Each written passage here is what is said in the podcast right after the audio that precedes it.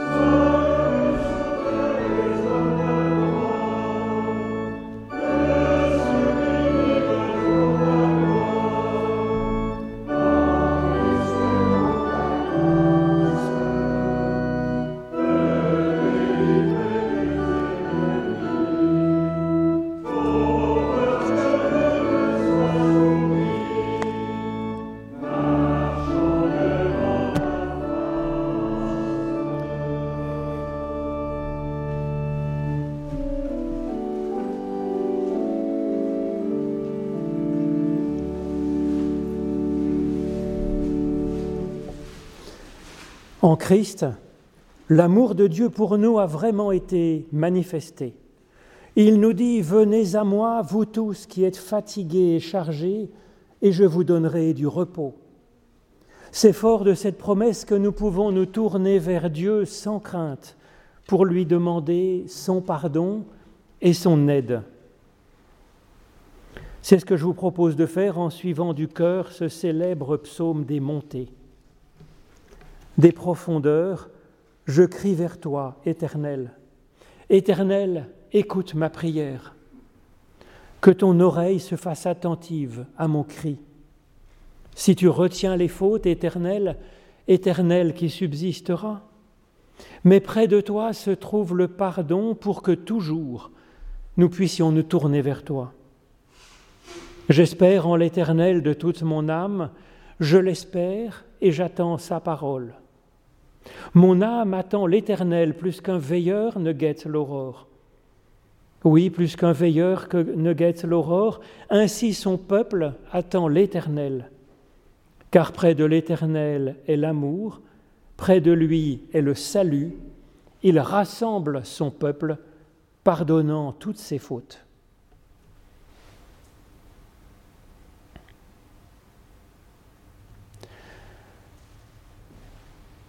Ceux qui se tournent vers Dieu avec confiance reçoivent de lui directement au plus profond d'eux-mêmes la certitude de leur pardon et la grâce d'une vie renouvelée. En effet, voici comment Dieu a vraiment manifesté son amour pour nous. Il a envoyé son Fils, son unique, dans le monde, afin que nous ayons la vie par lui.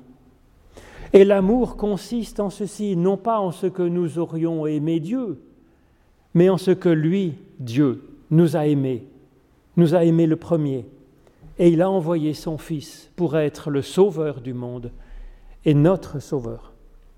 Dieu est amour. Nous chantons notre reconnaissance avec le cantique numéro 254, Ô mon peuple, prends courage et console enfin ton cœur.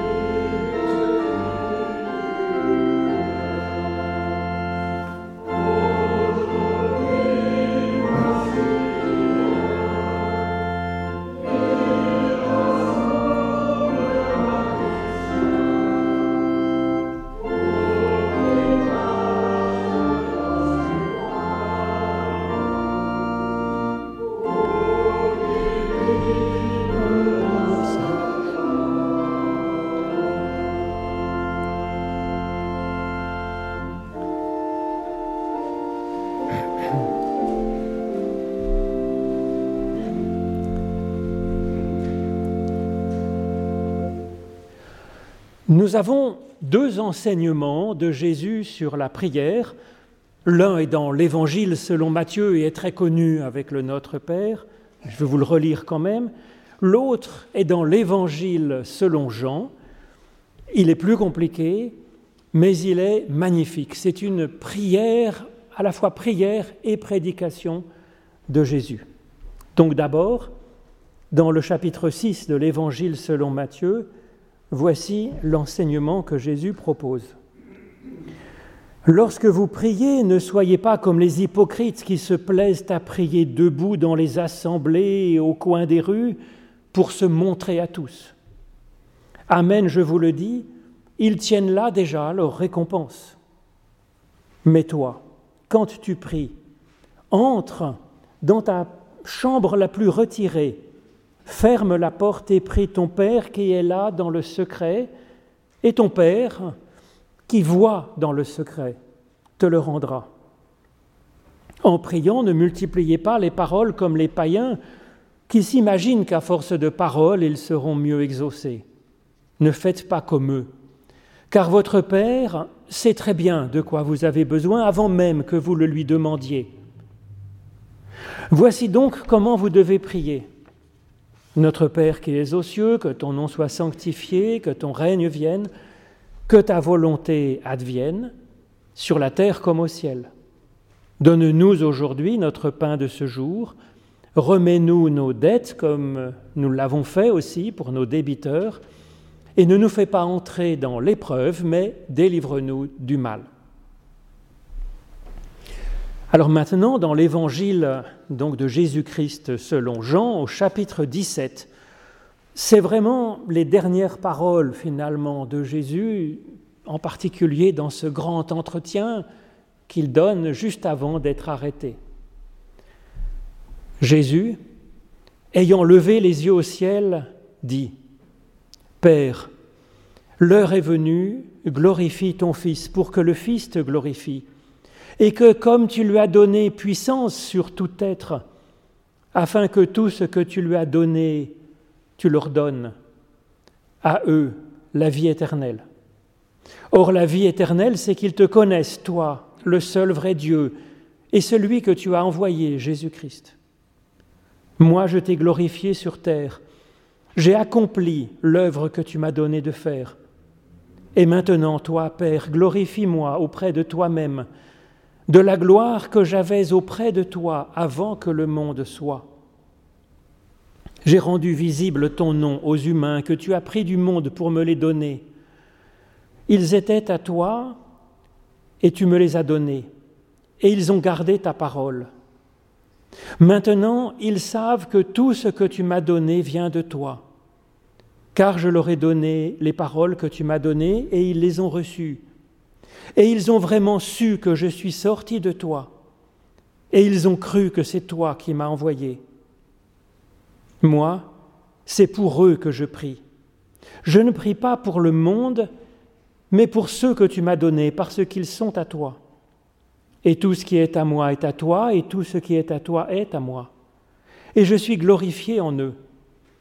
Je ne suis plus dans le monde, eux, ils sont dans le monde, et moi je viens vers toi. Père Saint, protège-les dans ton nom que tu m'as donné, afin qu'ils soient un comme nous. Quand j'étais avec eux, moi, je les protégeais en ton nom, ce nom que tu m'as donné. J'ai veillé et aucun d'eux ne s'est perdu, sinon celui qui est voué à la perdition pour que l'écriture soit accomplie. Mais maintenant je vais vers toi, et je parle ainsi dans le monde pour qu'ils aient en eux ma joie, une joie complète. Moi, je leur ai donné ta parole et le monde les a haïs parce qu'ils ne sont pas du monde, comme moi, je ne suis pas du monde. Je ne te prie pas de les enlever du monde, mais de les garder du mal. Ils ne sont pas du monde, comme moi, je ne suis pas du monde. Sanctifie-les par la vérité, par la fidélité. Ta parole est vérité, fidélité. Comme tu m'as envoyé dans le monde, moi aussi je les envoie dans le monde. Et pour eux, je me sanctifie moi-même afin qu'eux aussi soient sanctifiés par la vérité, la fidélité. Ce n'est pas seulement pour ceux-ci que je prie, mais encore pour ceux qui mettront leur foi en moi grâce à leur parole, afin que tous soient un, comme toi, Père, tu es en moi et moi en toi, qu'eux aussi soient en nous, pour que le monde ait foi que c'est bien toi qui m'as envoyé. Et moi, je leur ai donné la gloire que tu m'as donnée, pour qu'ils soient un comme nous. Nous sommes un, moi en eux et toi en moi, pour qu'ils soient accomplis dans l'unité et que le monde sache que c'est toi qui m'as envoyé et que tu les as aimés comme tu m'as aimé. Ô Éternel, par l'étude de ces écritures anciennes, ouvre-nous maintenant à ton souffle de vie, au nom de Jésus-Christ. Amen.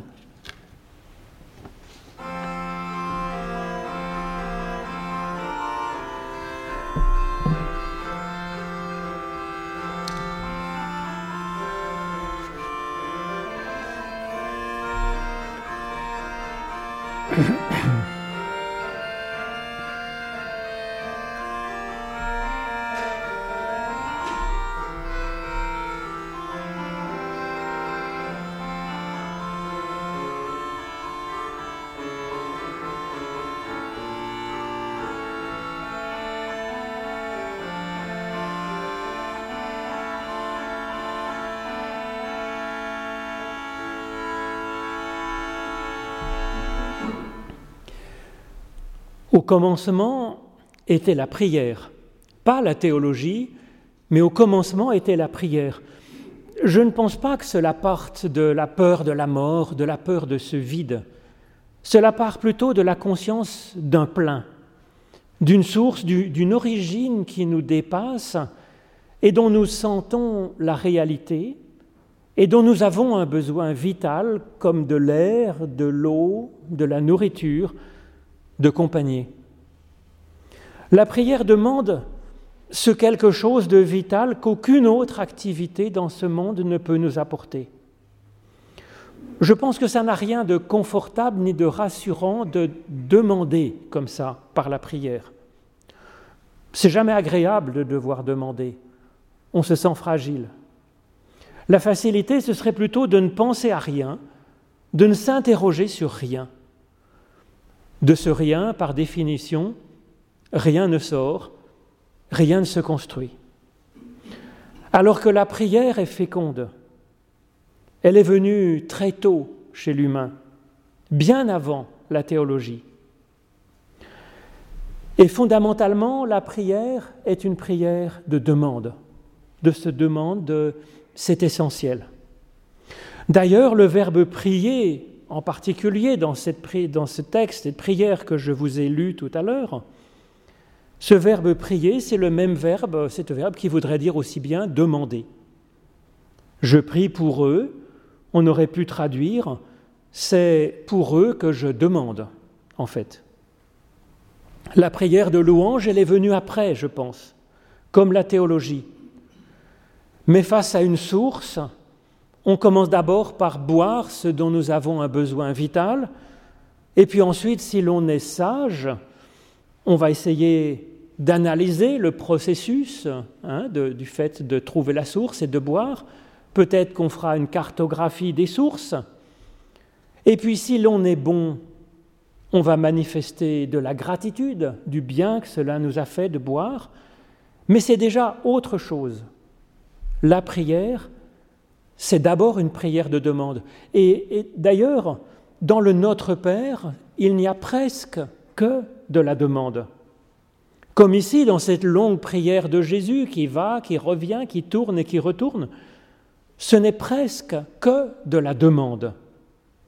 Il y a seulement deux ou trois mots qui sont comme un commencement de louange et de théologie. Quand Jésus dit Toi, le seul Dieu véritable, c'est de la louange et de la théologie qui s'esquissent, ou quand il dit Père saint ou Père juste. Mais tout le reste de sa prière, c'est une prière de demande à Dieu. Tant que nous nous prenons pour un Dieu, avec le sentiment de n'avoir besoin finalement de rien ni de personne au-delà de, de, ce que peut apporter le simple commerce ordinaire, nous n'avons pas besoin de prier.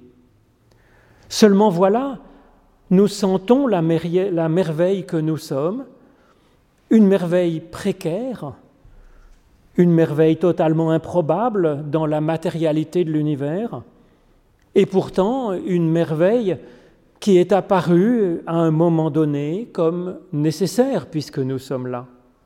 Et c'est par grâce, sans que nous ayons rien fait pour que nous existions. La prière, elle est adressée à cette source dont nous ne savons pas grand-chose, si ce n'est qu'elle nous a rendu possible et que c'est arrivé que nous existions. La prière est tournée vers cette source, demandant encore une grâce imméritée, un supplément de vie, un supplément d'être. Et c'est déjà essentiel, le fait de demander. La prière nous décentre par rapport à notre statu quo. Et puis elle compte sur Dieu. Rien que cela, rien que ces deux choses sont extrêmement puissantes pour être et pour vivre. La théologie est venue plus tard dans l'histoire. Nous sommes ainsi faits que notre tête veut comprendre et saisir l'enchaînement des choses afin de sécuriser et peut-être d'optimiser finalement nos ressources vitales. Pour nous aussi, la théologie peut venir seulement après la prière. Je connais même des athées qui se sont mis à prier en disant Dieu, si tu existes, et puis esquissant déjà une demande. Et cette prière est déjà parfaite finalement. Comme le dit poétiquement Hegel, ce n'est qu'au début du crépuscule que la chouette de Minerve prend son envol. C'est très poétique. Ça veut dire que c'est quand la journée est finie que vient le temps d'essayer de comprendre ce qui s'est passé. Et Hegel nous dit que c'est ainsi que, dans un certain sens, la philosophie, la sagesse, et on pourrait ajouter la théologie, viennent toujours trop tard après coup, quand nous avons déjà vécu, quand la journée est finie. Mais quand même, cet effort de réflexion, de, clairvoyance hein, qu'évoque euh, la chouette, eh bien, elles sont quand même à l'heure pour se préparer à mieux vivre la suite de notre aventure sur cette terre. Il en est de même pour la prière. Nous pouvons déjà prier et réfléchir après. Alors à quoi peut bien servir la prière de demande? Bien des religions pensent que, à force de bien prier, de beaucoup prier, cela va permettre de, de, se faire bien voir par Dieu et que du coup il va faire ce qu'on lui demande, accorder ses bienfaits. Pour Jésus, Dieu est source de vie avant même que nous le lui demandions. C'est d'ailleurs ce que veut dire ce nom qu'il donne à Dieu de notre Père, puisque notre Père, notre Mère nous ont donné la vie avant même que nous ayons rien fait euh, de, de bon, puisque nous n'étions même pas là. Et donc pour Jésus, il n'est pas question de convaincre Dieu de nous aimer encore plus, puisqu'il est déjà à fond, puisqu'il est déjà toute grâce, tout amour, même pour son ennemi, nous dit Jésus. Alors donc pensez, avec Christ, nous ne sommes plus comme Abraham ou comme Moïse ou comme d'autres dans la Bible qui se sentaient devoir essayer de fléchir Dieu pour qu'il l'aime, pour qu'il pardonne aux coupables ou pour qu'il bénisse. Alors c'était sympa de leur part comme effort, pour les autres en particulier, seulement en priant ainsi. Ils se pensent avoir plus de bonté que Dieu lui-même, le Dieu à qui il s'adresse. Et ça, c'est assez gênant quand même, très gênant. La foi du Christ a profondément changé cette prière. Elle est confiante dans l'amour de Dieu, de lui ne vient que du bien. La question, c'est plutôt de recevoir ce qu'il veut nous donner. Alors ça change tout. Nous aimons Dieu, tant mieux, il nous avait déjà aimés avant, il est celui qui nous dit, Voici, je me tiens à la porte et je frappe. Si quelqu'un entend ma voix et ouvre la porte, j'entrerai chez lui, je mangerai avec lui et lui avec moi. Et puis ce Seigneur qui frappe à notre porte, eh bien il vient avec le repas, il vient avec la trousse de premier secours, il vient avec des trésors de bonté, de lumière, de sagesse. Et donc notre prière ne convainc pas Dieu de nous faire du bien. Notre prière, elle exauce en fait la prière de Dieu qui frappe à notre porte pour venir à notre aide. La prière de demande, elle fait plus qu'ouvrir la porte. Elle ouvre la porte, c'est déjà essentiel, mais elle fait plus qu'ouvrir la, porte. Elle reconnaît devant Dieu que nous avons besoin de lui. Et c'est précisément ça qu'est la foi. Une parole qui dit à l'autre, j'ai besoin de toi. Et d'ailleurs, c'est ça qu'est l'amour, en fait, quand Jésus nous dit, il faut aimer Dieu. C'est ça qu'est l'amour. C'est ça qu'est l'amour au sens de Roméo qui aime Juliette. C'est ça qu'est l'amour au sens de l'amour du bébé pour sa mère ou pour le sein de sa mère, en fait. L'attitude même de la prière est ce geste, ce cri, ce regard, cette main tendue, cette foi, cet amour est déjà dans la prière de demande. Prier Dieu, c'est lui ouvrir la porte. Quant au reste, Dieu fera ce qu'il a à faire, comme il le peut, comme il le veut, et ça sera, ça sera bien, ça sera au mieux. Nous pouvons donc lui faire confiance. Même si nous demandons n'importe quoi, même si nous le demandons n'importe comment, Dieu s'en arrangera. À nous ensuite de savoir nous laisser surprendre par ce qu'il cherche à nous apporter et que par définition nous ne pouvions même pas imaginer parce qu'il est la source ultime. Dieu fera donc à sa tête, fort heureusement. Mais quand même, et nos demandes Eh bien Dieu se réjouit de les entendre. Il est souvent surpris pour ce qu'il nous passe par la tête, en fait. Lui-même n'avait pu le prévoir toujours. Il y a bien des exemples dans la Bible qui parlent de cela et je pense que c'est la réalité. Dieu est surpris par ce que nous lui demandons. À donc sans dire à Dieu ce qu'il devrait faire, parce que ça vaut mieux, nous pouvons lui dire ce que nous avons sur le cœur et en tête.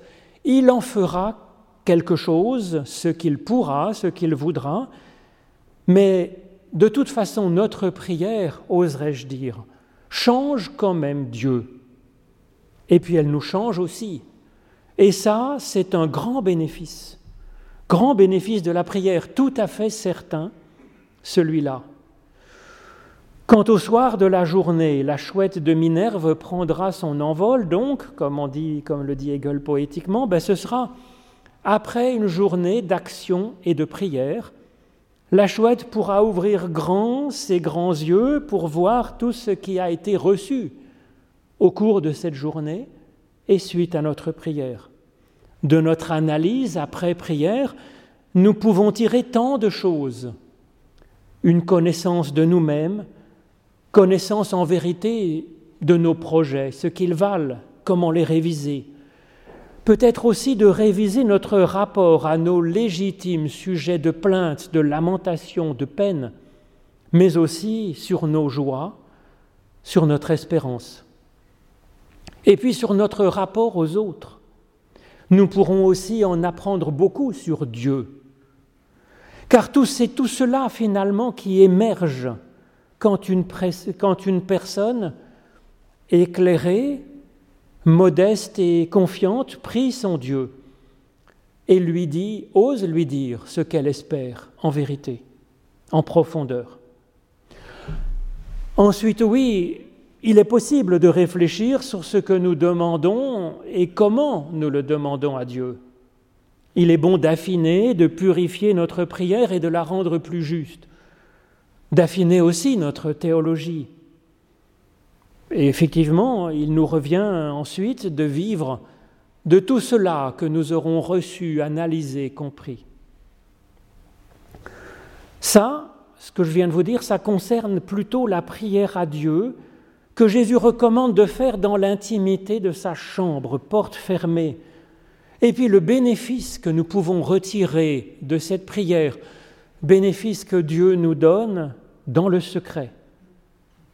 Mais ici, bizarrement et contrairement à ce qu'il nous disait donc dans l'enseignement du Notre Père, Jésus prie exceptionnellement en public. C'est à la fois de la prédication et de la prière.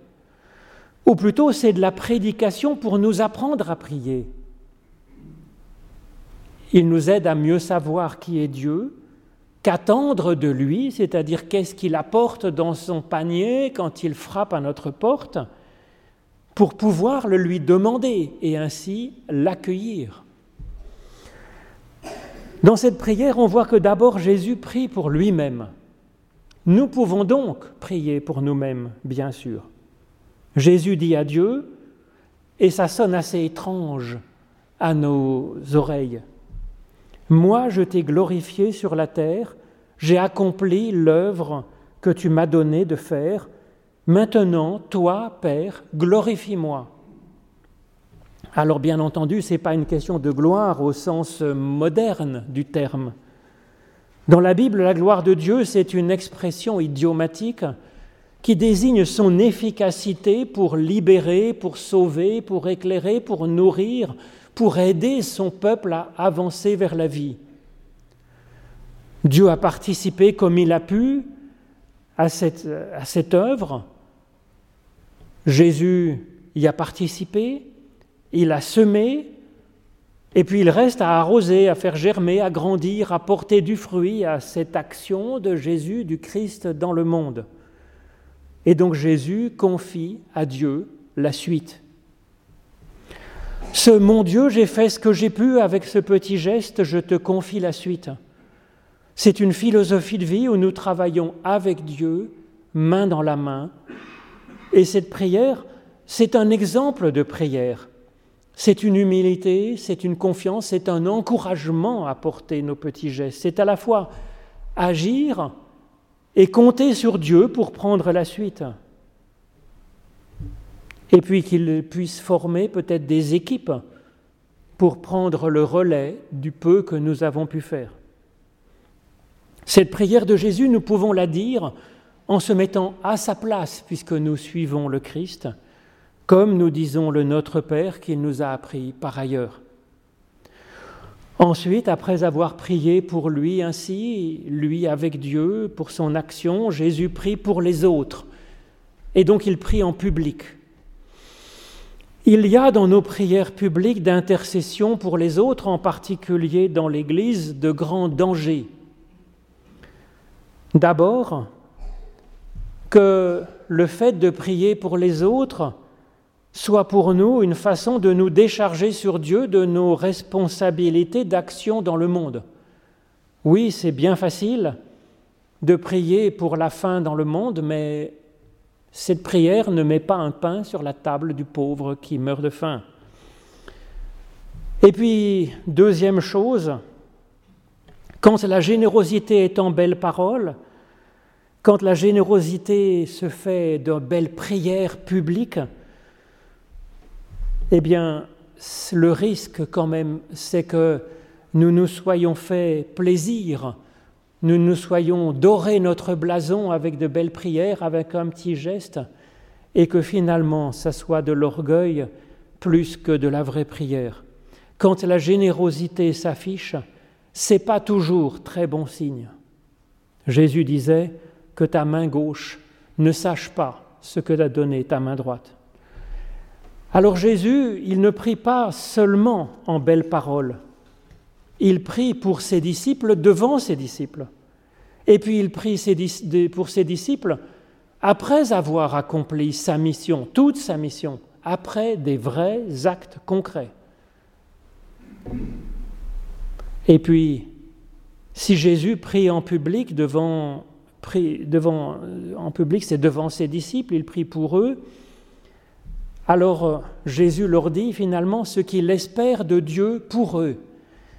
Et ça, c'est important parce qu'ils peuvent ainsi attendre de Dieu et continuer à demander dans leur prière ce que Jésus a demandé pour eux.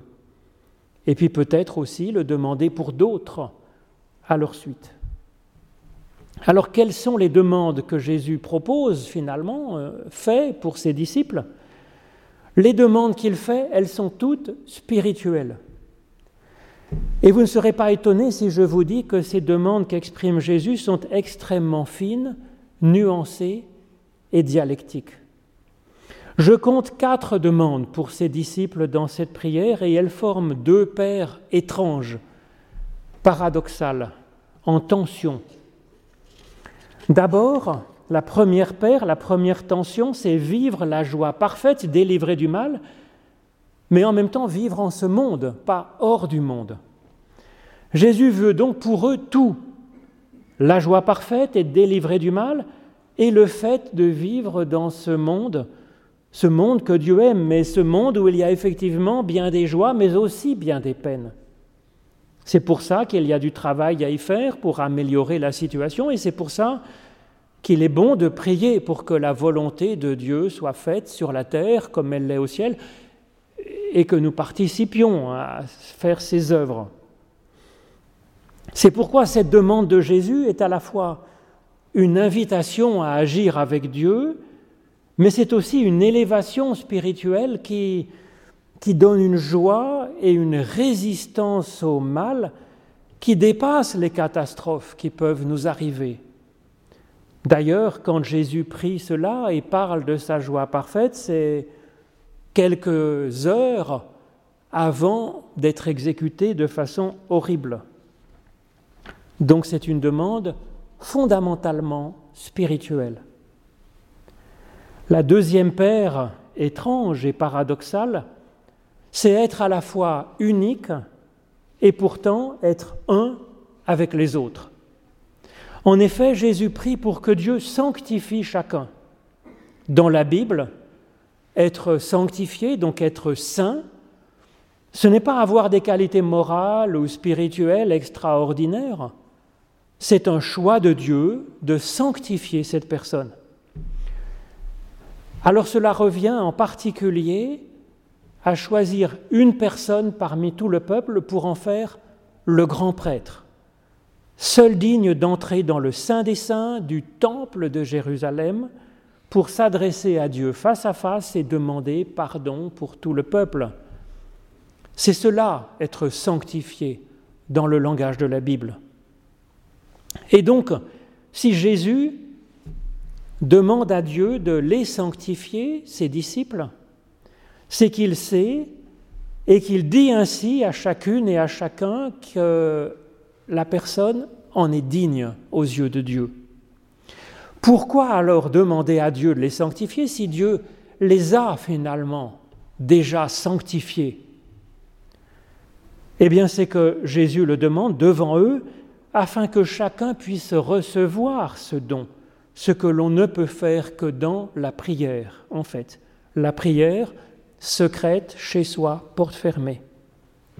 Recevoir de Dieu le fait que notre personnalité est ainsi aimée par Dieu sans condition, que nous sommes considérés dignes d'être, dignes d'être heureux, dignes de connaître la joie parfaite, dignes d'être protégés du mal qui peut nous arriver, qui nous arrive, d'être plus fort que ce mal, de le surmonter, digne d'aller à Dieu pour lui dire notre avis tel qu'il est, de lui dire nos demandes, nos préoccupations, nos louanges et nos actions de grâce, ainsi que celles de l'humanité, comme le faisait finalement le grand prêtre, tout seul dans le Saint des Saints. Nous, c'est dans notre chambre, c'est elle qui sera notre Saint des Saints dans cette prière intime à laquelle Jésus nous invite.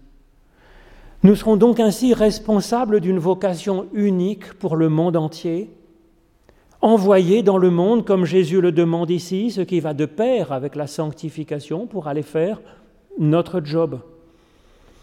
La sainteté est ainsi une solitude. La prière nous fait nous sentir uniques, uniques en notre genre, uniques devant Dieu, chargés de projets que seuls nous pouvons réaliser.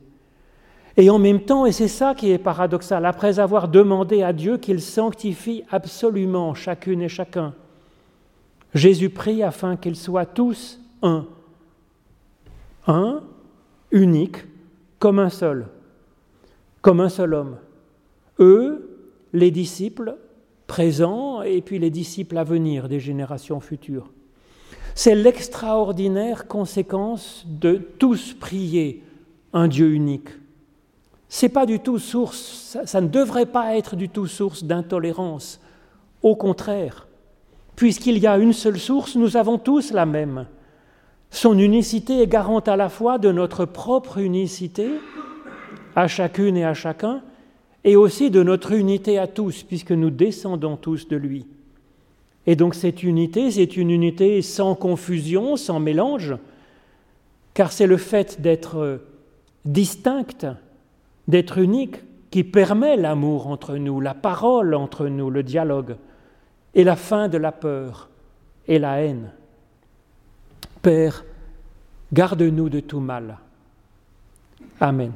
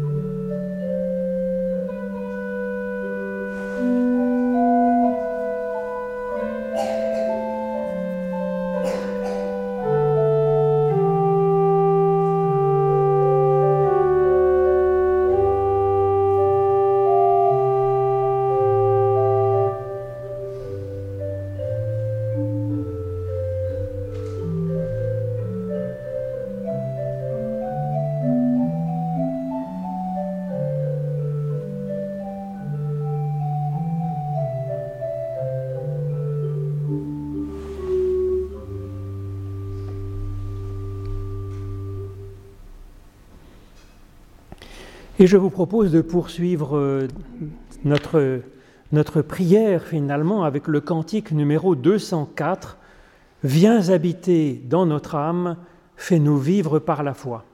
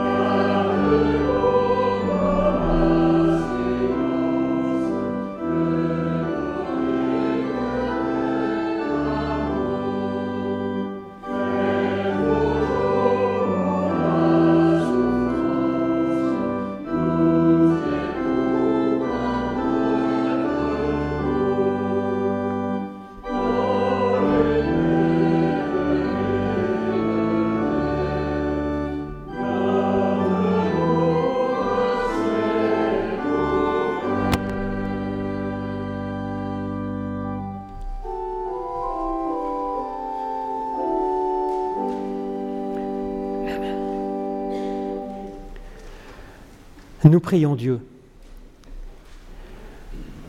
Tu es béni, ô notre Père, toi qui ne dédaignes pas les petits de ce monde pour en faire des serviteurs faisant tes œuvres, portant le salut au monde. Toi qui as visité ton peuple et qui es présent par ton esprit en toute visite faite en ton nom, apprends-nous à nous rencontrer les uns les autres et à reconnaître dans les plus petits d'entre nos frères et sœurs la présence du Christ. Toi dont l'amour est de te faire serviteur de l'humain, apprends-nous à nous laisser visiter par toi et par la personne que tu nous envoies. Et que par ton esprit, nous soyons aussi, quand il le faut, porteurs de ton amour, d'une parole ou d'un geste qui console qui relève, qui ressuscite. Tu as fait de l'humanité le corps du Christ. Par l'Esprit, nous en sommes un membre irremplaçable. Unis-nous par ton amour en un corps.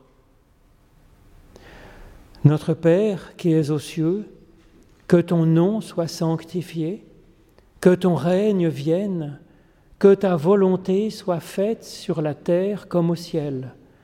Donne-nous aujourd'hui notre pain de ce jour. Pardonne-nous nos offenses, comme nous pardonnons aussi à ceux qui nous ont offensés. Et ne nous laisse pas entrer en tentation, mais délivre-nous du mal, car c'est à toi qu'appartiennent le règne, la puissance et la gloire pour les siècles des siècles. Amen. Alors à la sortie, vous trouverez le texte de la prédication que je vous ai proposé tout à l'heure. Éventuellement, vous pouvez comme ça en prendre et en laisser dans ce que je vous ai raconté, pas forcément être d'accord avec tout, et puis peut-être le donner à quelqu'un que vous penseriez être euh, intéressé. Comme annonce, nous avons surtout euh, jeudi prochain, donc à 19h, jeudi 23 janvier, à la maison de paroisse des Eaux Vives, une, assemblée informelle à laquelle euh, donc, euh, nos paroisses vous invitent sur l'avenir de l'Église, nos projets, nos questions pour en débattre. Et maintenant, c'est le moment de l'offrande, pendant que nous chantons le psaume 92 Certes, c'est chose belle de te louer Seigneur, c'est le numéro 45 dans notre recueil. Je vous propose d'en chanter les strophes 1, 2 et 4.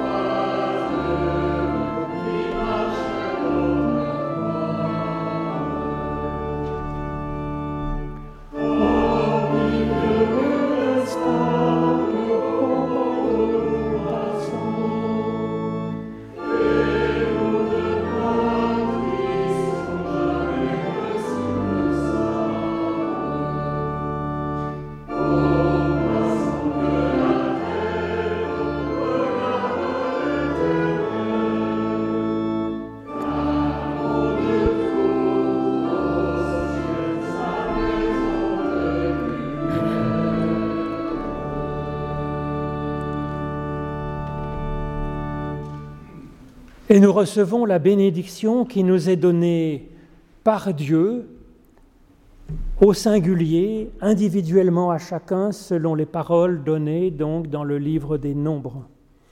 L'Éternel te bénit et t'accompagne fidèlement chaque jour sur ta route. L'Éternel fait resplendir sur toi sa lumière et t'accorde sa grâce. L'Éternel lève son visage vers toi et te donne la paix. Oui, demeure par ta grâce avec chacune et chacun d'entre nous, ô Dieu, source de vie.